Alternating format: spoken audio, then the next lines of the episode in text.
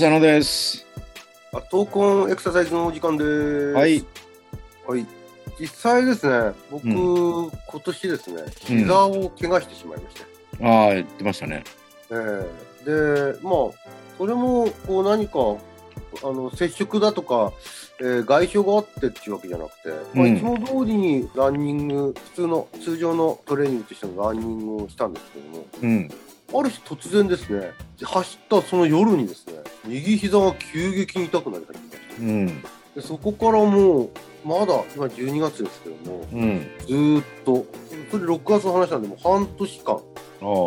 ずーっと膝が痛い状態です。うん。背景として考えられるのが、ジムに、トレーニングセンターとかジムに行けなくなったんで、ロードランの、ロードランニングばっかりやってたんですね。ああの特に去年、2020年ですね。いはいはい。去年はかなり長い距離、あの、週末走ってたんですよ。うん。大体30キロ以上は一度に走ってたんですよね。あそんなのをずーっと何ヶ月間かえ去年は続けてて、まあ冬になってそれをピタッと、まあ冬雪降るんでやんなくなって、でまあ暖かくなって、まあそろそろまたランニングだなと思ってやり始めたら、なんか膝に違和感を感じて、あ。で、ついに6月で急激に突然膝が痛くなって。うん。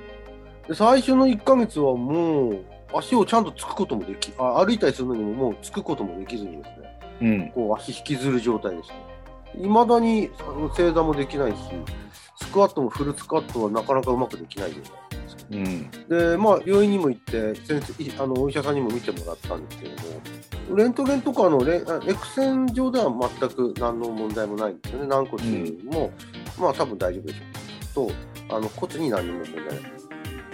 で、まあ、MRI 取りますかって聞かれたんですけど、まあ、自分の感覚ではちょっと半月板とかの問題なさそうだったんで、うん。いや、いいですって、お金高いし、断ったんですけど、ただやっぱり調べてみると、どうもこの膝の中の室外化脂肪体っていう、膝の中のその組織の変性が起きてるんじゃないのかなってう。いうん気がしてるんですよね。うん。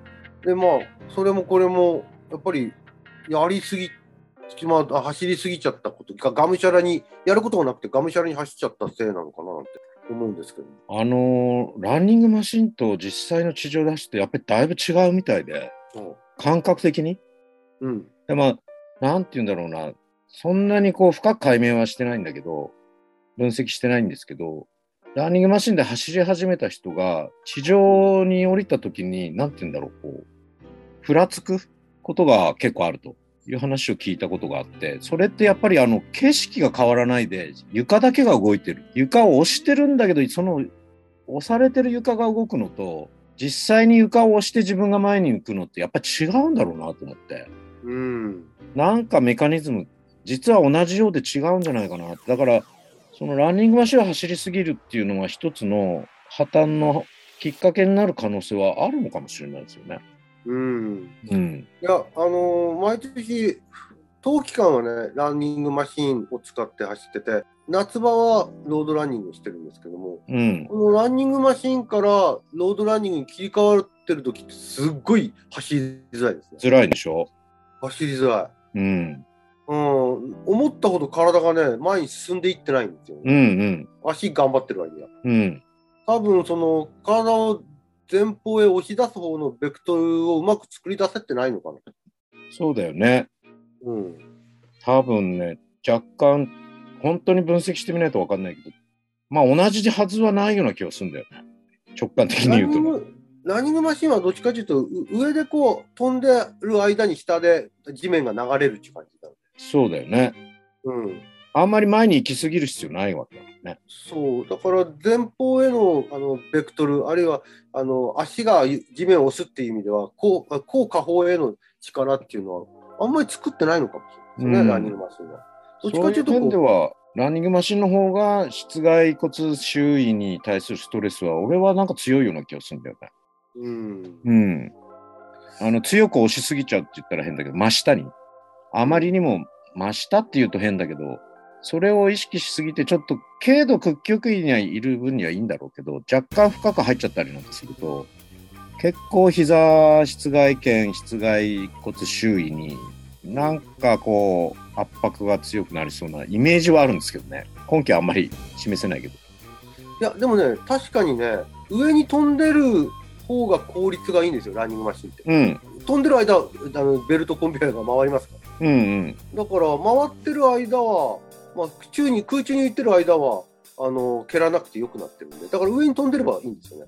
どっちかっていうと。そういう意味で言うと、そういった癖になっちゃう。だからこそ、こう、ロードランニングする最初の頃っていうのは、走ってる間には進んでないっていう感じ感覚になるのかもしれないですね。うん、走り方の中ではね蹴るっていうよりはいかに地面を踏みつけられるかが大事だっていう話をしてきたんだけどうん。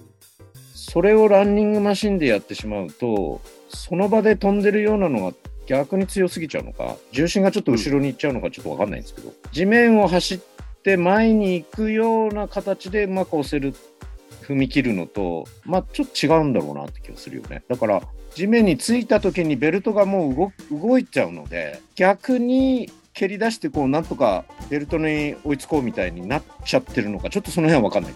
本当はまあ飛ぶような感じであのスプリンターなんかは走ってるからまあ長距離とちょっと違うって言えば違うけど最近はねスピードランニングになってかなり短長距離でも短距離に近い形で走ってることが推奨されつつあるのでそれを考えるとまあもうちょっとそのあれだよね。ランニングマシンと実際の走り方の違いみたいなのって調べてみる必要あるかもしれないね。そうね。うん。まあ、ただ、自分の中で結果的には、あの膝の伸展機構にどうも障害を負ってしまったうん。という感じなんだよね。でも全く走れないですね、今。これ多分ね、この自分の今の感覚だと、おそらくしばらく無理だな。はもう1年単位で走れないんじゃないのかなっていう実感がちょっ一つコーナーが消えちゃいますね。傷のフルマラソン走る。うん。5分ぐらいも持続的に走れないですね、今は。ああ。うん。だからまあ逆に、あの傷のいつかは膝を治すぞコーナーにして そうだね。そうだ。もう、自分のリハビリをこうちょっといろいろと探りながら、どうしたら膝少し良くなるあそうだね。うんさっき言ったように、その怪我をしたことをこう、むしろ逆手にとって。そうそう。うん。それで感じたんですよね。うん、怪我今してるんで、じゃあこれをまた走れるようにするためには、どんな条件が必要になってくる。うん。頑張ればいいわけじゃないのはもう分かってるんで。運動が破綻するのに痛みっていうのは本当に強い影響を与えるんだけど、でも、全く痛みがなくても運動破綻したうしちゃうっていうのに、その最近ちょっとね、また別の本で、あの、イップスってあるじゃないですか。ああ、イプス。はい。いわゆるこう、野球の選手がちゃんと相手に投げられないとか、まあ、ピッチャーが暴投しやすくなっちゃうとか、野手が一塁にちゃんと投げられないとか、あとはゴルフの選手だとパター、パターだけじゃないんだけどね、パターに特徴、え。あの、典型的にあるように、うん。ちゃんと球を打てなくなるとか、あと、まあ、いろいろあるみたいですね。その、テニス、テニスのサーバーがうまくサーブできないとか、今、野球のピッチャーから多分話始まったと思うけど、今、どんなスポーツでもイプスってますよ、ね。あるみたいですね。卓球がサーブできないとか。そうそう。うんあの前、水谷選手がイプスになったって話をう聞いたもん。ん。あとこれスポーツだけじゃないんですよね。うんまあ処刑っていうのがあって、たくさんこう字を書く人がうまく字書けなくなったりとか、おーあとタイプライターしてる人がうまくタイプ打てなくなるとか、ピアニストがきちんと鍵盤を打てなくなることが起きたりなんかしていて、もうそれらすべてを、まあ、イップスっていうのは別に医学用語じゃないので、なんとなくこう総称されちゃっていて、逆にその実態が不明っていうかね、その辺の話をちょっと読んで面白い、面白いなと。あの、イプスになった人には大変なんでしょうけど、でも自分も思うとうまく投げられなくなっちゃう時ってあったし、投げ方ってどうだったっけって考えた途端わわかんなくなるんだよね。そそれこそ考えることによって起きる破綻ですか？うん。一つはね、そういう情報型。で、特にイプスになるのは、運動がしっかりとまだ学びきれてない人じゃなく、もう習熟した人に起きやすいっていうね。うん。うん。ここぞという時に成功しなければならない時になかなかうまくでパフォーマンスできなくなっちゃうんですよね。うん。もともと下手くそだったらそんなことにならないですよね。そうね、選手になってないだろうからね。うん。うん、ごめん、また下手しちゃったで終わります。ところが、結構、イップスだってなかなか言えない人が多いから、うん。実際はかなりの数いるんじゃないかと。うん。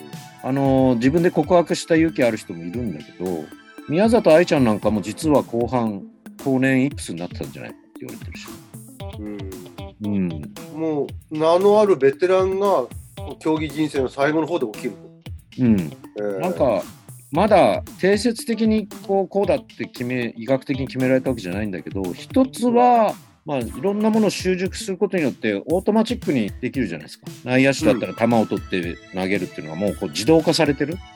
そうですね。ところがそれをあまりにもこうしすぎるがゆえに感覚運動やの部分が一塊の一つのユニットみたくなりすぎちゃってうん。で何らかのもう一つこうトリガーみたいなのがあった時動かしてる動かしたい指と一緒に違う指も一緒に動いちゃうとかなんかそんなような現象は確認されてるんだそうですよだから感覚運動やのそういう関連っていうのが一つあるんじゃないかと。で、それに対して、その、まだ習熟しきってない人も含めて、いろんな緊張下でミスをしてしまうっていうのは、これはむしろ扁桃体とか、そういうところが関与していて、前頭前野と関連して、運動の企画をうまくさせないみたいな。これとイップスとはまた違うんじゃないかみたいな話とかも出ていて、なんか面白かったですね。うん。まあ、それとはイプスは違うんですね。イップスはそういう扁桃体の関連よりはむしろ大脳基底核とかとも関係してるかもしれない。その筋の緊張度が過剰になっちゃうみたいなんですよね。うん。だから適度にゆっくりと投げるっていうのが逆にできなかったりとか。